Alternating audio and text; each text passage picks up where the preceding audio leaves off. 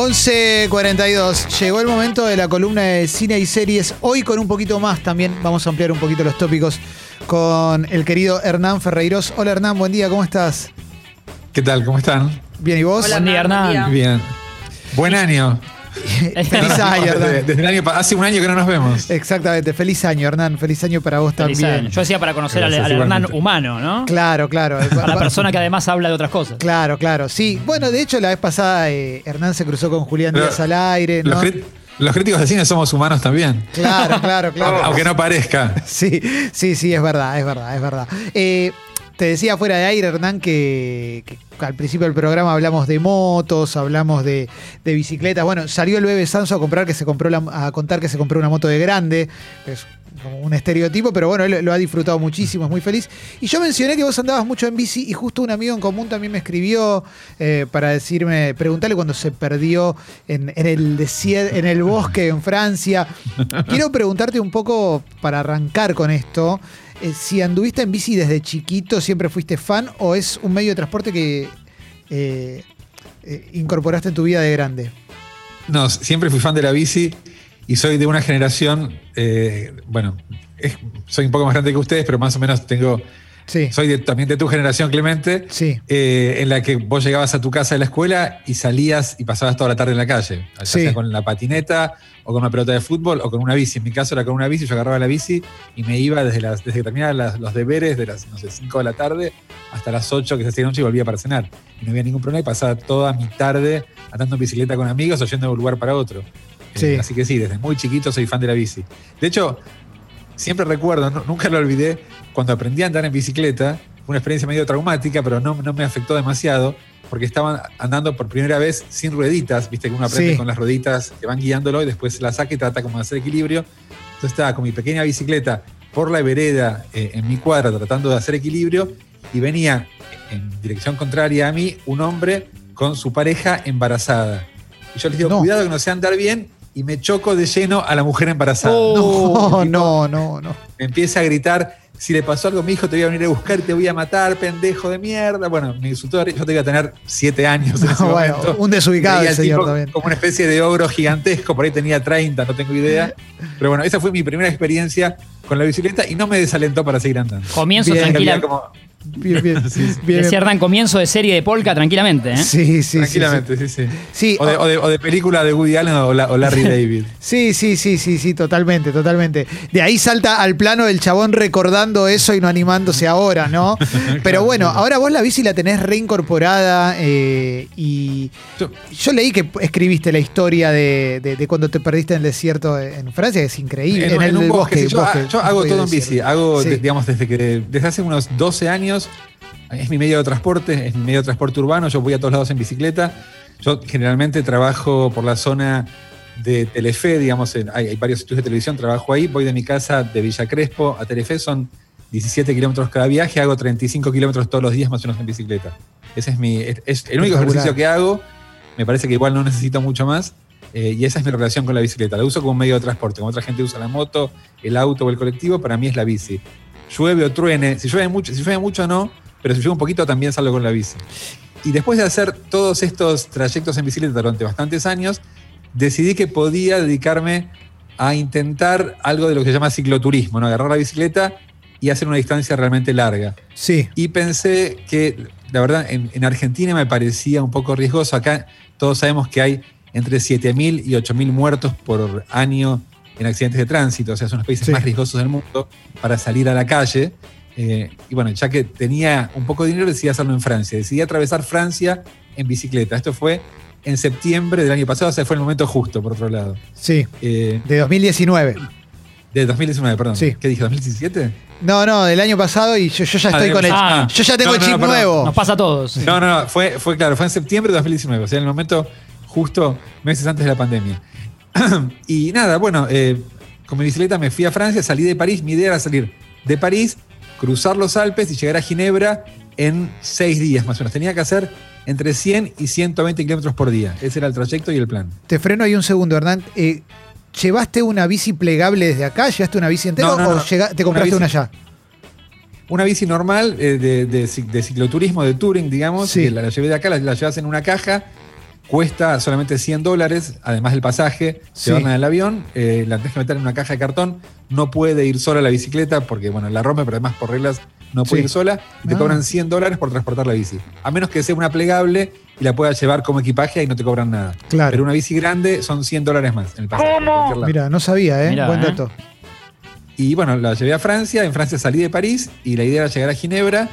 Y bueno, tuve, nunca había hecho algo así, nunca había hecho una distancia tan larga tampoco. La distancia más larga que había hecho era esa que te decía, 40, por ahí 50 kilómetros en un día, pero pensé que podía recorrer 100 o 120 sin esforzar un poco más. Viste que los maratonistas no, no corren 42 cada vez que salen a correr, Claro. corren 20 y el día que tienen que hacer el maratón corren los 42. Pensé que podía hacer algo similar.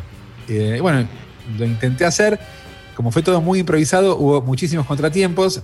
Uno de ellos fue que eh, un día salí, había salido los dos primeros días un poco tarde y llegado más tarde de lo que pensaba. Pensaba que los trayectos me iban a llevar 6 o 7 horas, me llevaban 10 o 12. Bueno, Sí. entonces un día salí, decidí salir muy rápido y salí sin agua. Dije, bueno, no importa.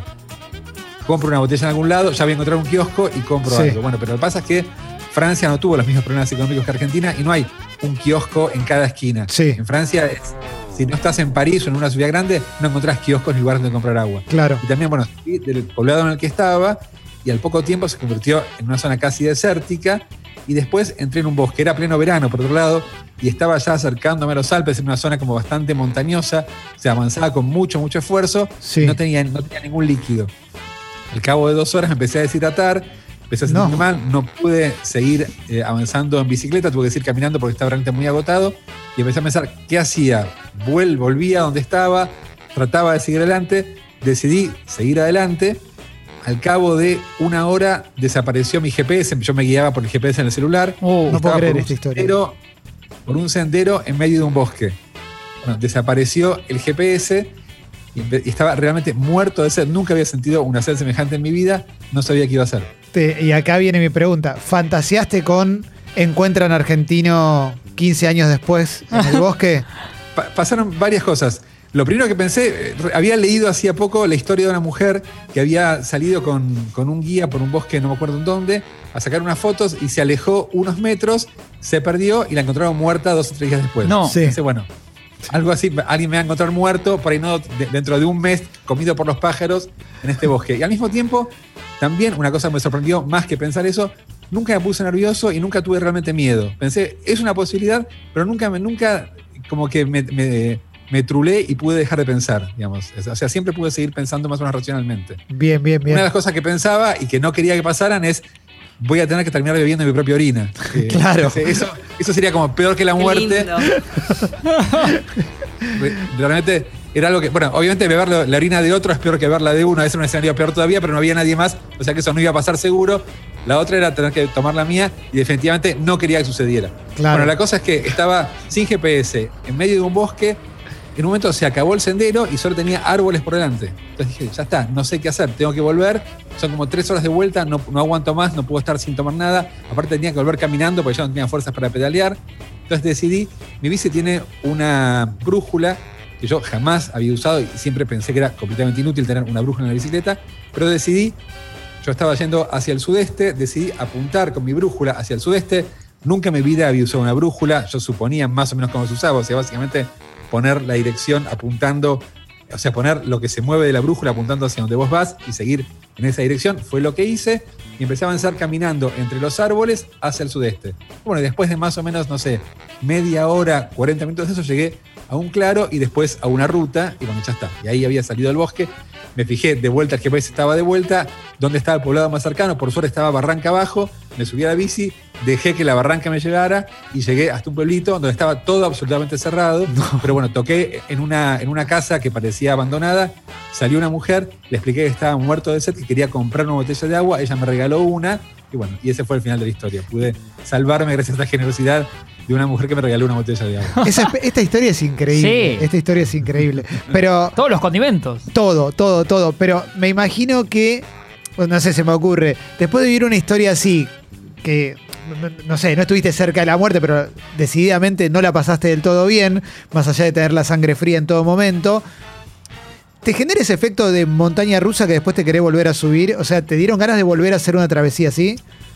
Sí, sí, lo, lo debería hacer inmediatamente. De hecho, eso fue la mitad del viaje y los siguientes días seguía haciendo lo mismo. Me seguí metiendo en bosques, seguía haciendo todo lo que pensaba hacer. No me, no me para nada y nunca sentí que hubiera estado realmente en riesgo. Aunque por ahí sí, pero no era mi sensación. Digo, pensaba en esta mujer que se alejó 50 metros para sacar una foto y se murió. Creo Claro. que podría haber pasado parecido. Claramente, si, si hubiera tomado otra dirección y por ahí no encontraba ese claro en, no sé, media hora y empezaba a desesperar y a caminar por cualquier lado, podría haber tenido muerto en ese bosque. O no, tal vez no, la verdad que no lo sé. Pero era, creo que era una posibilidad. Nunca lo sentí realmente y nunca tuve miedo en ese momento. Eh, fue una cosa que me sorprendió de mí el viaje ese. Yo nunca había hecho algo así. Lo hice completamente solo el viaje y con muy poca plata, por otro lado. La primera noche, eh, cuando, mejor dicho, el primer día del viaje, cuando salí de París, bueno, me atrasé mucho, esperaba llegar a mi primer destino en 5 o 6 horas, tardé casi 12, entonces tuve que atravesar otra vez todo un bosque de noche. Por suerte esta vez con el GPS funcionando, pero me metí en un bosque, no había luna, solo Sí. tenía la luz de mi bicicleta, en medio de un bosque completamente negro donde se escuchaban como cosas que ululaban y plantas que se movían a mi alrededor. Yo digo, no, sé qué había en ese bosque, pero de acuerdo a eh, Asterix y Obelix, hay jabalíes en los bosques franceses, que podría perfectamente un jabalí estar siguiéndome con mi bicicleta para los jabalíes, bueno, son omnívoros, sabemos que comen hasta huesos Sí. eh, y tienen como unos colmillos enormes, que tal vez también estuve al borde de la muerte en ese bosque y no- nunca lo supe. Pero tampoco, en medio de ese bosque que parecía el bosque de Blair Witch, en medio de la noche, sin luna, tampoco tuve miedo y pude como todo el tiempo como reaccionar como correctamente, pensar con la cabeza fresca. Se ve que la adrenalina también funciona para eso, ¿no? No, está bueno. Este me encanta. Me encanta la historia porque en definitiva, viste, vos la contás y en mi fantasía lo estoy haciendo yo también. O sea, es como que ya digo, bueno, sí, sí, sí. sí. en- entreno un año, empiezo a ir a todos lados en bici como Hernán para después en dos años poder hacer. un- Después no, no va a suceder. Pero viste que en el momento se activa algo, algo no sé, relacionado al deseo de poder hacer algo así. Está buenísimo. y la Yo lo, lo volvería a hacer sin ninguna duda eh, y la verdad en cualquier lugar del mundo. Ahora estoy como súper entusiasmado con el tema porque vi que lo podía hacer. Antes no sabía si lo iba a- Por ahí pensé, el primer día me doy cuenta que no llego, me duele todo. También pensé Sí. eso, el, el primer día después de dormir la primera noche, pensé me despierto y tengo un dolor de la espalda que me impide seguir o no, no tengo más piernas. Por suerte nada de eso pasó. Dormí todo el tiempo en hoteles baratos de 30 euros más o menos.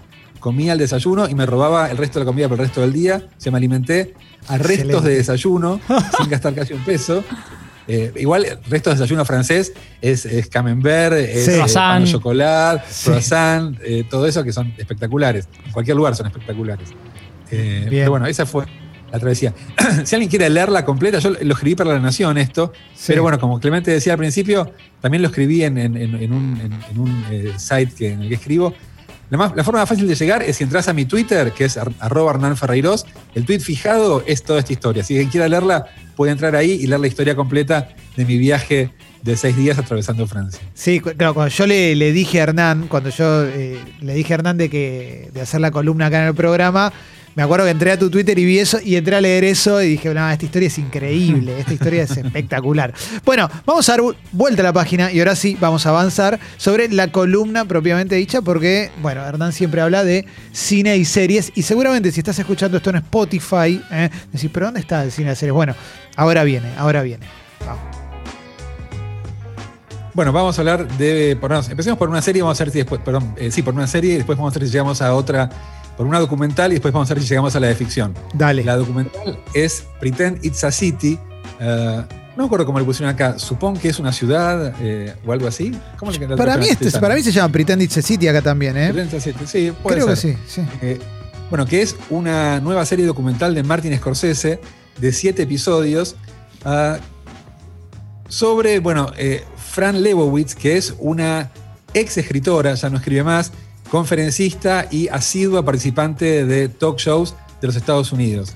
Eh, este personaje es como, es como la típica neoyorquina excéntrica, ¿no? Es una persona ahora de unos 70 años que se viste siempre exactamente igual, con un saco de varón que le queda grande, una camisa blanca, jeans y botas tejanas, y eh, saltó a la fama en la década del 70 como columnista de la revista Interview, que fue una revista que sacó Andy Warhol en la década del 60. Ella empezó como crítica de cine, haciendo eh, críticas de películas de clase B, tenía una columna que llamaba lo, mejor de lo peor, y después saltó a otra que llamaba I Cover the Waterfront, sobre temas generales de la ciudad.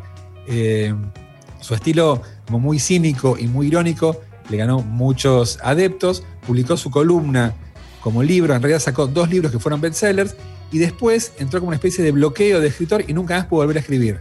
En realidad publicó un libro para chicos, pero sus libros más conocidos son sus dos primeros libros que compilan eh, sus artículos periodísticos para Interview. Y después de eso, como no pudo seguir escribiendo, continuó su carrera como conferencista. Y Sí. lo que tiene este personaje, esta mujer, es que es muy cínica, muy irónica, muy ingeniosa y muy inteligente. Eh, entonces es realmente, primero, una gran invitada de talk shows, por ejemplo. Mm. Eh, Es asidua a los programas de David Letterman, por ejemplo, ah, donde, bueno, es siempre muy ingeniosa. O también yo la he visto mucho en los programas de Bill Maher, que hace un programa como de, es un talk show político, donde también siempre es como la más irónica y la más inteligente del, del panel. Te espero un segundo acá, Jessy, que le anda mal internet, entonces no se, nos habla por escrito. eh, nos Tiene una pregunta que- del bosque. Eh, la parte sí. del bosque. No, no, lo que Volvamos dice al es que, bosque. no, supongamos que Nueva York es una ciudad, así le pusieron literal Ah, el nombre. ah, ¿eh? ok. Bien, bien, bien. Sigamos, era simplemente Bueno, eso. ¿no? Entonces se trata de, supongamos que Nueva York es una ciudad, estamos hablando de esto. Decía, es una serie documental de siete episodios dirigida por Martin Scorsese y son básicamente entrevistas con Fran Lebowitz, con este personaje que acabo de escribir, y cada uno de los siete episodios duran aproximadamente media hora, trata sobre un tópico de la ciudad. Por ejemplo, el transporte público, por ejemplo, las librerías, por ejemplo, los alquileres y el dinero.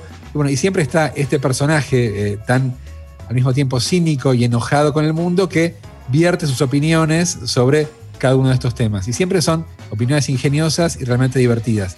Mm. Al mismo tiempo, eh, después de ver siete episodios, a mí por lo menos me hicieron un poco reiterativas. Es como que es siempre el mismo personaje y ya entendés que sí, que va a decir que está todo mal y va a quejarse todo el tiempo y va como a ponerse ella como el- el- el- el remate de la broma. Es como que es una forma de pensamiento que al principio es muy divertida y muy ingeniosa y después como que se empieza a agotar porque creo que nadie puede ser ingenioso durante cuatro horas seguidas, ¿no? Sí. Tenía que ser algo como demasiado espectacular. Curiosamente, Scorsese ya había hecho un documental sobre Fran Lebowitz que se llama Public Speaking, que lo hizo para HBO en el año 2010, y es lo mismo que esto. Es, Sí. Son entrevistas a este personaje, solo que este documental dura 70 minutos y me parece que es mucho más digerible que este porque justamente tenés como una especie de, de, eh, esencia o destilado del personaje. Este es el personaje en dosis mucho más grandes y parece que termina como desgastándose lo que tiene para ofrecer. No, una cosa que me pasó a mí con, con Fran Lebowitz es que, primero, bueno, me enteré quién era no hace mucho tiempo, la verdad. Creo que fue con, con Public Speak y con, con alguna cosa así, pero no en 2010, ¿eh? Hará no hace tanto tiempo.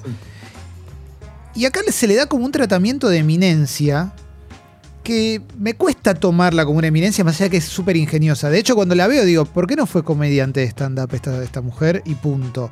Porque como escritora, si los libros son compilados de artículos, tampoco, tampoco tiene tanto peso para. No sé, porque no, no es que le quiero bajar el precio, pero digo, me estimula ver su creatividad cuando habla, pero una serie de siete capítulos sobre ella, no sé, me parece un poquito mucho.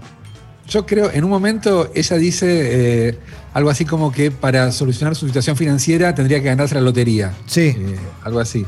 Bueno, yo creo que esta serie es ella ganándose la lotería. Me parece que ella es muy amiga de Scorsese. Sí. Eh, de hecho, bueno, Scorsese es la persona que más le festeja todo. A cada cosa que dice están generalmente Scorsese y ella en cámara. Cada cosa que ella dice, Scorsese se mata de la risa. Sí. Son muy amigos y se nota que él disfruta mucho de su compañía y todas las cosas que ella, que ella cuenta. Y me parece que, considerando que Scorsese y ella ya habían hecho un documental exactamente igual hace 10 años, esto fue una cosa que inventaron para vendérsela a Netflix y para. Yo no sé si Scorsese necesita, necesita dinero, pero probablemente Leibowitz, que vive de conferencista, no le, ha, no le ha venido mal lo que Netflix haya pagado por esto. Y me parece que fue una especie de invento para sacarle dinero a Netflix. Esto no quiere decir que no valga la pena verlo, que, que no esté bueno, que, insisto, para mí es demasiado largo, pero el personaje, si no lo conoces, me parece que es fascinante, al menos por un rato. Sí. Yo, eh, la verdad, lo conozco, la conocí hace mucho tiempo, básicamente porque sigo la televisión norteamericana y la he visto montones de veces en entrevistas con Letterman, en este otro programa de Bill Maher que te, que te comentaba. Y siempre es, es un poco lo mismo, ¿no? Otro problema que tiene para mí el documental es que si bien se acaba de estrenar, fue filmado antes de la pandemia, entonces es como que nace un poco viejo, ¿no? Porque el mundo Sí. cambió.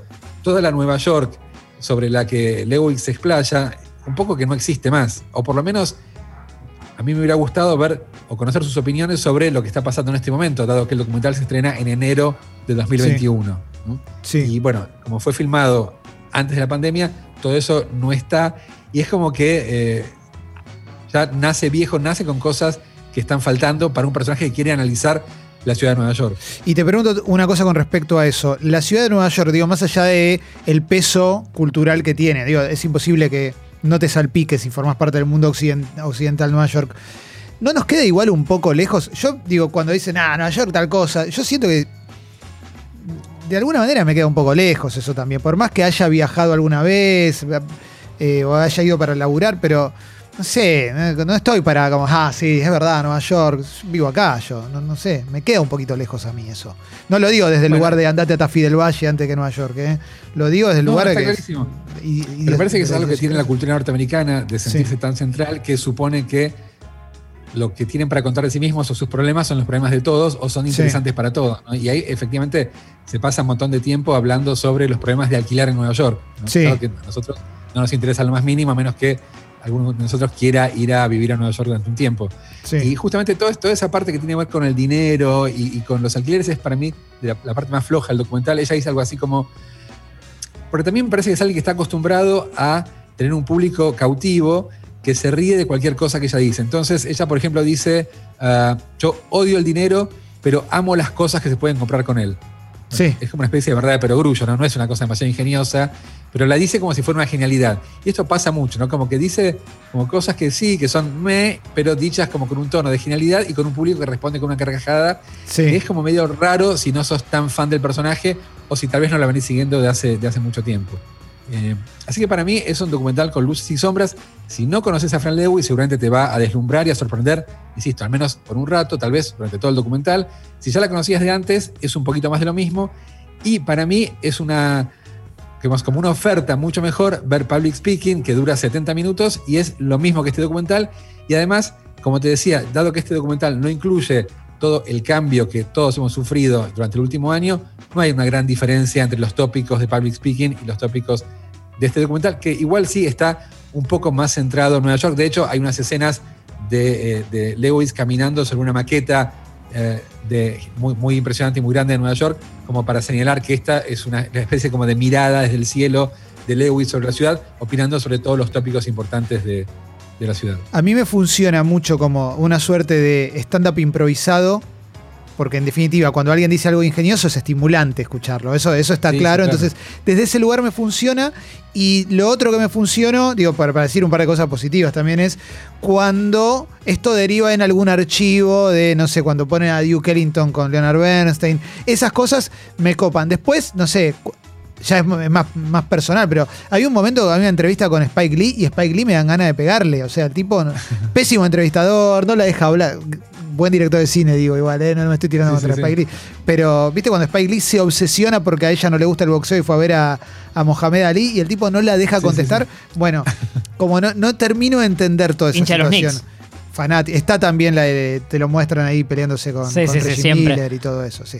Pero bueno. Bueno, nada. sí, aparte le, le plantea una pregunta que no está mal, por otro lado. Sí. De- Spike Lee le dice a ella si un gran atleta es equivalente a un gran artista. Me parece que es una polémica interesante. esa. Le, le dice, Michael Jordan para mí es equivalente a Duke Ellington. Ella dice, no, para mí en todo caso, un gran atleta es equivalente a un gran bailarín, pero no un gran escritor. Son cosas distintas. Aunque tampoco, y eso es otra cosa que se puede decir al respecto, son como vos decís, es una especie de show de stand-up. Son todos one-liners. Sí. Pero no hay elaboración de los conceptos. No es que ella dice algo así como, por ejemplo, efectivamente, no me parece que un escritor sea comparable a un gran atleta, pero no hay una elaboración sobre eso, no hay una teoría al respecto. Es simplemente una opinión eh, muy personal, fuerte, pero sin demasiada justificación. Igual, insisto, son one-liners, son cosas graciosas, es ingeniosa, es inteligente, vale la pena escucharla.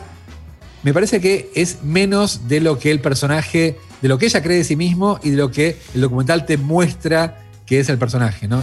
De hecho, me parece que incluso Sí. las risas en las conferencias están como un poco tocadas, están como demasiado al frente. Me parece que no son tan, tan fuertes como las escuchamos en el documental. Hay un par de Eh, cosas que me gustaron. Eh, no, no, para, para que no te vayas tan lejos. Eh, en el debate de Spike Lee, en- con la, la pregunta, yo estoy más del lado de Spike Lee igual. Simplemente lo que digo es que no me gusta cómo Spike Lee ni siquiera la deja elaborar, pero creo, creo que estoy más del, de- del lado, del lado de Spike Lee que el, de, que el de ella. De hecho, ella en un momento elabora un poquito y queda ahí y puede ser retrucado un montón de veces, pero es medio CQC. Digo, queda la respuesta que tiene que quedar bien. Claro, claro. Bueno, nada, eso.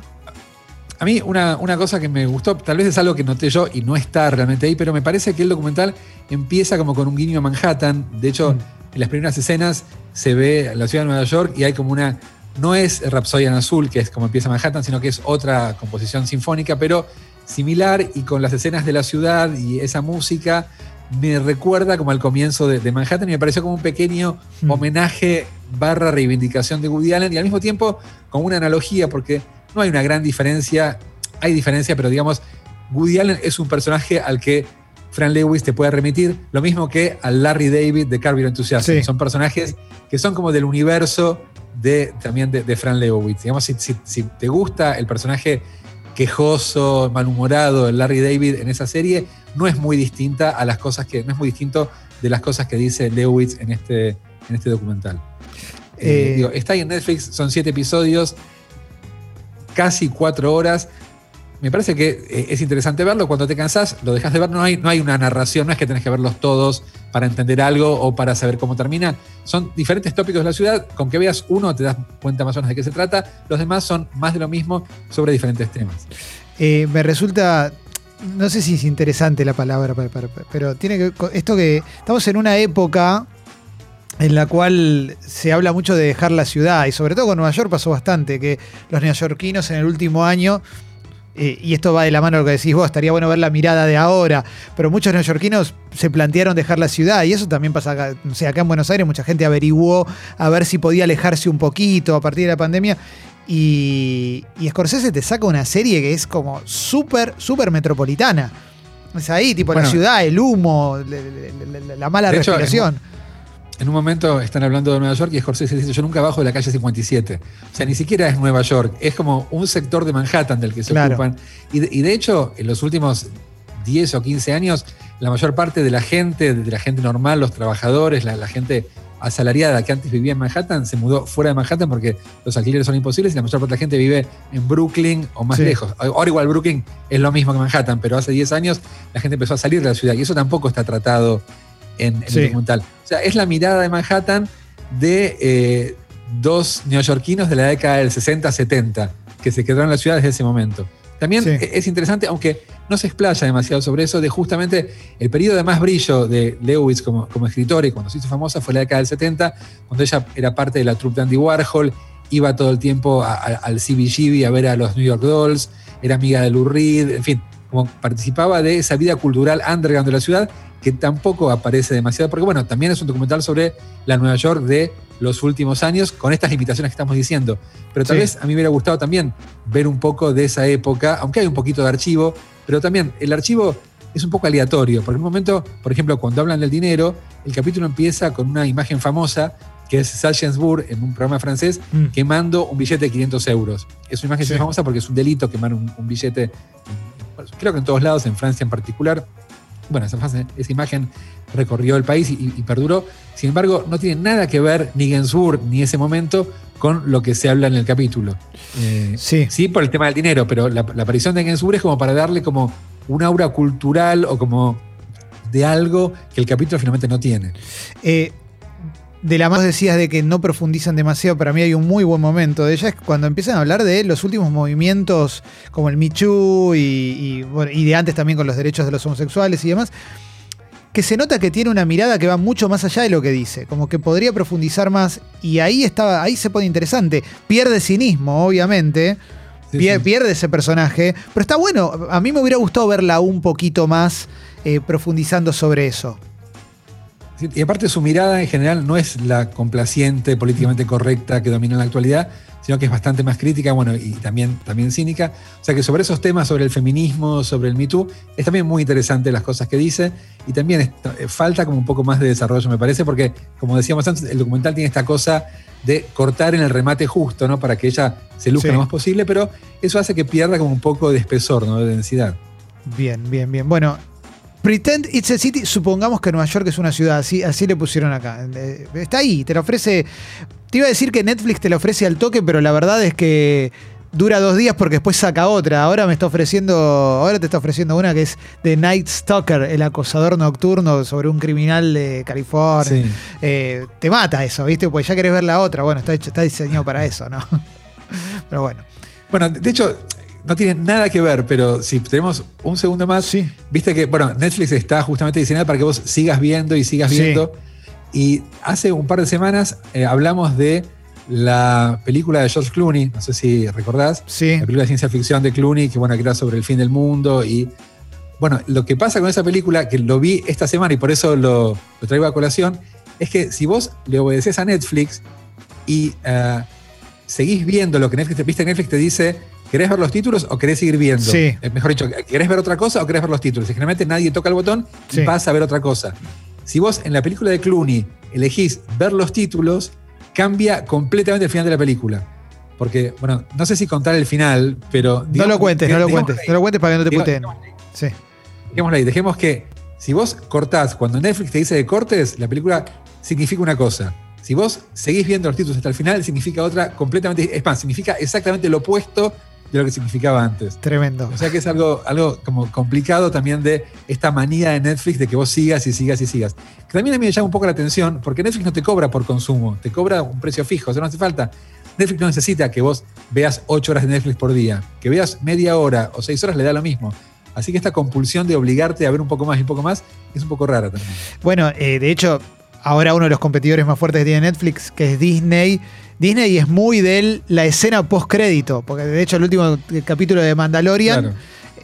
no, no, no, te puedo ofrecer nada porque te tiene que dar una escena que está buenísima también. Eso es muy de. Bueno, ahora la, la película de los superhéroes eh, lo explotaron al, al máximo, pero bueno, va un poquito en contra de eso. de- po- po- seguramente te inducen el, el maratoneo de otra manera, obviamente, ¿eh? no es que, que son inocentes, pero bueno. Sí, sí, sí. ¿Tenías otra más o no, no sé en qué quedó eso? Tenía otra más, pero si querés la dejamos para la semana que viene, como quieras, si tenemos tiempo. Es de, de Stand, que es eh, una adaptación de una novela de Stephen King. La novela Sí. más larga de Stephen King tiene como 1200 páginas.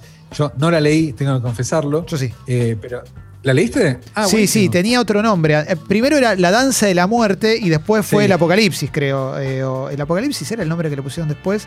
Tiene do- dos versiones, danza. porque él la, él la reescribió, Sí, se la cortaron mucho en los 70 y después, cuando ya pasó a ser el Stephen King que conocemos ahora, la reescribió, le agregó refer- referencias de los 80 y demás. Creo que después era el Sí. Apocalipsis, sí. creo que la versión original tenía como 800 o 900 páginas y la versión final tiene como 1200, o sea Sí. que agregó bastante. Esta es además la segunda versión que se hace de Stand. Hubo otra en la década del 90. Mm. Eh, y esta nueva, bueno, aquí la pasa Stars Play. Sí. Ah, son ocho episodios, es una miniserie. Y yo no terminé de ver, apenas los primeros tres. Lo que me pasó sin haber leído la novela es que se me hizo muy difícil seguir la narrativa. Me parece que tiene como algunos problemas estructurales, porque eh, yo tengo entendido que la narrativa de la novela es bastante lineal, y en este caso la serie corta entre tres tiempos distintos. Pero si vos no tenés una referencia de cuáles son esos tres tiempos, y no tenés una idea de la trama de la novela, es, o por lo menos fue para mí, muy difícil seguir la historia. Nunca sabía exactamente en qué momento de la narración estaba. Si estaba en lo que es el presente de la narración, si algo que pasó antes, es algo que Sí. está por pasar.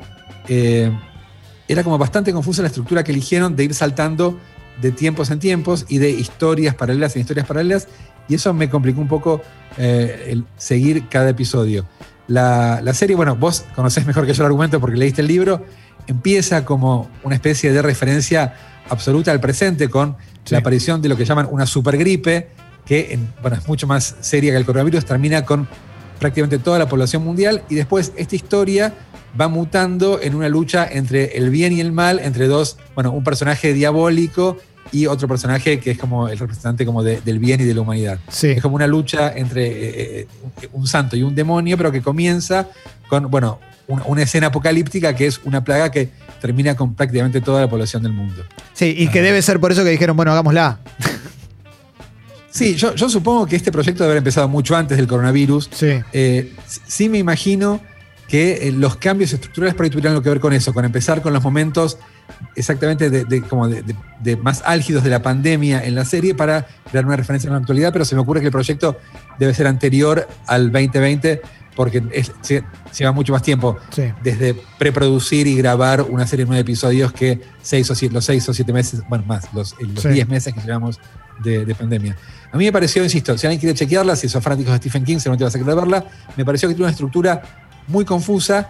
Eh, me parece, obviamente, es más lograda, por lo menos desde la producción, eh, que la versión de los años 90, pero eh, esta estructura para mí complica el seguir la trama de la serie, sobre todo una trama que, como decíamos, en una novela de 1200 páginas tiene decenas de personajes que hay que seguir y que si encima la narrativa va siguiendo como una especie de laberinto, se hace cada vez más complicado. Bien, sí, sabes que no me tienta, ¿eh? No, no me tienta mucho. Recuerdo que leerla en su momento fue hace mucho tiempo. Me llevó mucho tiempo, además porque era larga, densa, pero estaba buena. Eh, es, es muy capo Stephen King para estas cosas, claramente. Yo, yo no- no- nunca leí, no leí muchas novelas de Stephen King. Leí El Resplandor, que me gustó bastante. Sí. Leí una de las últimas, eh, The Outsider, eh, que también tuvo su serie de HBO. Sí, Esa me pareció más floja. Me parece que logra crear como una especie de adicción, ¿no? Como de, de seguir pasando las páginas. Y me parece que en ese pasar las páginas, en mi experiencia por lo menos, como que la historia se va diluyendo y llegas a un final que es meh, ¿no? Que, que- sí. que es un poco decepcionante. Y me parece que él escribe también un poco de esa manera, ¿no? Arranca como de un comienzo realmente impactante, de una idea fuerte, y después deja que la escritura lo lleve, y bueno, y es así que me parece que se va un poco diluyendo la fuerza que tienen las ideas. Tampoco Sí. soy un experto en Stephen King, leí tres o cuatro de sus libros apenas, y no leí The Stand, así que no puedo opinar sobre ese libro. Esta serie para mí no es de lo más logrado. Mi versión favorita audiovisual de un texto de Stephen King es El Resplandor de Kubrick, que tiene Sí. muy poco que ver con la novela y Stephen King la detestaba. Sí. Así que bueno, me parece que no soy en todo caso público de Stephen King. Para mí, para mí, y es lo, lo último que agrego de Stephen King, para quien está escuchando y le da ganas de entrar al mundo de Stephen King, recomiendo Las Cuatro Estaciones, que es un libro que son cuatro, cuatro cuentos largos o cuatro novelas cortas, que, de las cuales tres fueron películas. Pues está la de Cuenta conmigo, que es El Cuerpo, Claro. está Shawshank Redemption, eh, Sueños de Libertad, ¿eh? Gran película, para mí una de las mejores películas de la vida, Sueños de Libertad. No tengo nada para. No le encuentro un defecto, seguramente vos se lo puedas encontrar. Yo no. Hay otro No, que se no. llama Alumno Aventajado. ¿Te gusta Sueños de Libertad? Sí, me encanta, me encanta. Ah, bueno, perfecto. Y otra Y- más que no me acuerdo. Sí. Y cuenta conmigo también. Sí, sí, sí. Bueno, ese libro es, es lindo y aparte es eso, digo, son historias que no son largas eh, y, y nada, sí, sí. Y, y son muy atípicas para Stephen King también, ¿no? Totalmente. Justamente no son de terror, son historias de otro tipo. Totalmente. Bueno, hoy hablamos un montón, Hernán, pero estuvo buenísimo, estuvo buenísimo. El Bueno, verano bueno, nos sirve alegro. para esto, ¿eh? Gracias. Gracias. Dale, nos vemos la semana que viene. Dale, nos vemos la semana que viene y la columna de Hernán la subimos ahí a Sexy People Podcast, ¿eh? Abrazo, Hernán. Un abrazo. Que siga muy bien. Chau, chau. Chau, chau. Sexy People casita.